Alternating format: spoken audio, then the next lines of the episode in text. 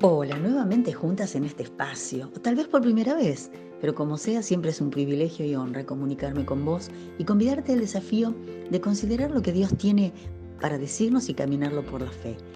Deseo que hayas pasado una bendecida Navidad y que más allá de tu credo o tu conocimiento o interés cabal en esta historia puedas hoy abrirte al regalo que desde el mismo cielo el Creador nos envía para manifestarnos su grande y maravilloso amor, su amor por vos, por mí y por todo aquel que cree. El clima de la Nochebuena no se disipa aún. Es tan impactante esta historia que antes de dejarla atrás quiero proponerte volver a ella para reflexionar sobre algo que no cambia con las generaciones, las culturas ni los años, que es lo esencial de la actitud del corazón humano frente a las cosas y la responsabilidad por nuestras reacciones y decisiones cuando escuchamos la voz de Dios. Pensemos en dos protagonistas centrales, José y María. ¿Cómo podríamos explicarnos la razón de que hayan sido ellos y no otros los elegidos para tamaña empresa? Ellos eran gente del pueblo y podemos suponer que habría algunos más en situación similar. Si bien no hay una respuesta exacta para esta pregunta, ¿por qué ellos y no otros? Sí podemos afirmar que Dios los eligió porque así lo decidió y porque conocía sus corazones y se agradaba en ellos. Sin demasiado que ofrecer, más que la actitud de un corazón humilde, creyente y entregado. Consideremos estos tres calificativos para un corazón en el contexto de la cultura en que se desarrollaron los hechos. El pueblo judío venía padeciendo grandemente. No contaba ya con la ayuda de Dios a su favor como en los tiempos antiguos, a causa de la dureza de su corazón. Por años vivieron amándose a sí mismos y a sus tradiciones más que a Dios, resistiéndolo, teniendo en poco las bendiciones recibidas por generaciones y generaciones. Vivían desoyendo y aún asesinando a los enviados por el mismo Jehová para llamarlos al arrepentimiento. Muchos, eligiendo seguir sus propios deseos y pasiones, se habían mezclado con otros pueblos, adoptando sus costumbres paganas, ofendiendo al Dios de sus padres, y ya era una gran mayoría los que se habían olvidado y desestimado por completo la promesa acerca de un Salvador que vendría a darles libertad y vida. Pero había entre el pueblo corazones sencillos que aferrados a las enseñanzas de las escrituras sagradas aguardaban el cumplimiento de la promesa. José y María son un ejemplo de ellos.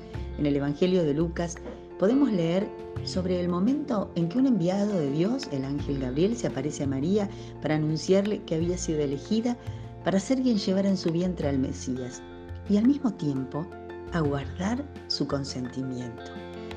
Miren, en tiempos de lucha y reivindicación de los derechos de las mujeres, me quedé pensando, ¿no es maravilloso entender esto? Dios mismo se aproxima a esta muchacha manifestando su amor al considerarla digna de respeto en cuanto a ser moralmente responsable. No fue una imposición. El Todopoderoso nos brinda un ejemplo y enseñanza fundamental en un asunto tan controversial, actual y delicado, la autoridad del amor no requiere atropellar, porque el amor respeta. Se trata de un acuerdo en el que María fue respetada y honrada. Ella pudo y tuvo que tomar una decisión que la involucraba de lleno y que cambiaría para siempre el rumbo de su vida. Y para esto necesitó de fe y de conocimiento. Y vemos su reacción y su respuesta en el verso 38.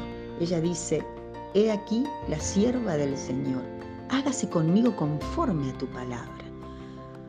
Oh, este sí era un corazón entrenado. Podemos preguntarnos cómo. Porque por empezar, ni ella ni sus padres ni ninguna otra persona sabían de antemano que ella sería la elegida para esto. Por otro lado, María no asistía a ninguna escuela ni tomaba cursos para aprender a interpretar a Dios. Se trataba de un entrenamiento personal, voluntario, por amor, de un apego a las escrituras, de un celo por guardar los mandamientos divinos. Ese era el corazón que Dios necesitaba, o perdón, debo decir necesita, porque ¿no tiene acaso el Señor nuevas misiones que cumplir en la tierra? ¿No tiene acaso hijas de quien necesitar, consagradas a través de quienes Él quiera cumplir sus propósitos? Claro que sí. Y de todas se requiere que cultiven un corazón así, humilde, entregado y creyente. Te convido a leer en la semana toda la historia para tu deleite y aprendizaje en el capítulo 2, por ejemplo, podemos leer cómo Dios se aparece a José, esta vez en sueños, para advertirle lo que pasaría con su joven prometida y cómo ambos habían sido escogidos para que se cumpliese a su debido tiempo la anhelada promesa. Qué temple y corazón humilde, entregado y creyente tuvo que tener ese hombre, llamado a recibir por esposa en ese tiempo a su prometida con un hijo latiendo en su vientre. Una locura para cualquier incrédulo. Hacía alrededor de 400 años que Dios no se manifestaba al pueblo. Durante ese tiempo no se habían levantado profetas que instaran a la gente a obedecer a Dios y guardar sus mandamientos. Dios parecía estar lejos, olvidado de su pueblo. ¿Los habría desechado? En todo caso era lo que se merecían por su persistente actitud incrédula y rebelde. ¿Acaso no estaba todo tan corrompido? ¿No estaban esclavizados, vivían humillados sirviendo a otras naciones como súbditos? ¿Por qué creer y adorar a un Dios que ya no se acordaba de ellos? Así vivía gran parte del pueblo, con el corazón endurecido y cerrado a Dios. ¿Te suena?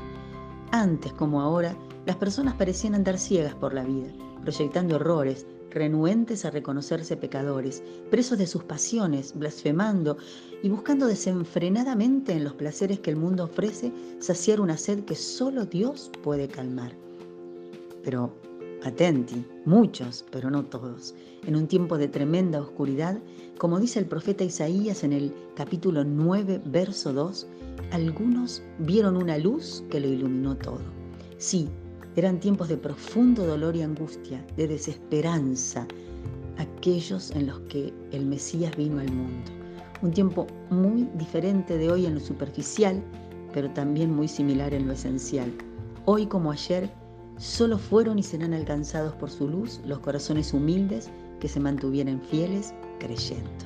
María, como José y tantos otros, habían nacido y crecido en medio de una cultura pagana que los despreciaba, así como a su Dios. Pero ellos nunca dejaron de esperar en Él, manteniéndose firmes en la meditación de las Escrituras, los libros de la ley y los profetas. Así se alimentaban sus esperanzas. Ellos buscaban agradar a Dios guardando la ley, viviendo vidas piadosas conforme a los mandamientos. Me alegró el corazón pensar en el tesoro de la palabra revelada de Dios y en el desafío de los que la amamos, estudiamos y cumplimos, de cuidar, sostener y comunicar este legado. Me alegré por aquellos que en medio de tantas pruebas, dificultades y gran dolor permanecieron fieles a lo largo de los años, enseñando a sus hijos y a los hijos de sus hijos y a quienes Dios ponía en su camino la verdad de la palabra, enseñándoles a aborrecer al mundo y desechar sus ofrecimientos para elegir amar y adorar al único digno, al Dios vivo y verdadero, contándoles acerca de las maravillas que había hecho en medio de su pueblo, enseñándoles a adorarlo por su majestad y a darle gracias por su grande y maravilloso amor.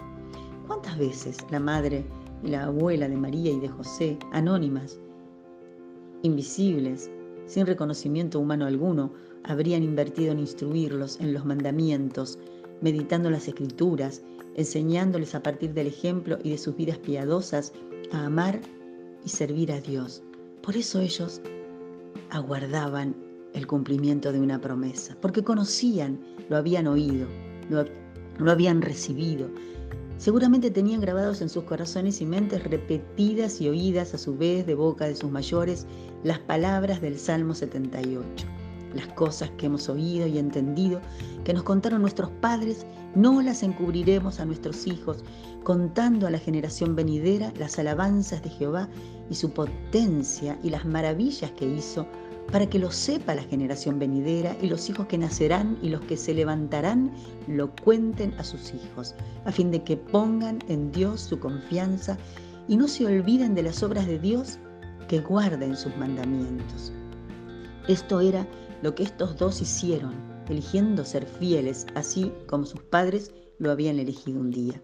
¿Cuántas mujeres, madres, abuelas, hermanas, tías, se guardaron en una cultura envilecida e idólatra para vivir vidas consagradas, aprendiendo a dejar de lado lo que pudiera apartar sus corazones y los de otros del camino, pagando costos, enfrentando riesgos, sufriendo burlas o desprecio, robando tiempo al sueño para impartir enseñanza, doblando rodillas, rogando por ellos. ¿Cuántas mujeres dedicaron silenciosamente en aquel tiempo como hoy sus días a instruir a otros en la palabra de Dios? Qué alentadora su palabra, esta palabra para nosotras hoy. Qué desafío que nos llena de propósito y alienta el corazón. Cuánta sabiduría hay en la palabra de Dios al alcance de todo corazón humilde, entregado y creyente. Miren qué desafío para terminar y comenzar un nuevo año. En tiempos de tanta incertidumbre y temor a nuestro alrededor, somos llamadas a creer y a ser valientes, para levantar en alto como un faro refulgente en medio de la oscuridad el mensaje de las buenas noticias de salvación que nos fue dado en Jesús aquella noche buena. Vaya si fue buena. Llamadas a cuidar y pasar a las generaciones venideras el legado de la palabra de Dios. Llamadas a proclamarla, encarnarla, enseñarla, amarla, predicarla y cumplirla. Revisemos. María pudo responder como lo hizo porque había invertido tiempo en la lectura y meditación de la palabra y la oración. Había dado prioridad a la preparación de su corazón, a entrenarlo en la obediencia y la fe.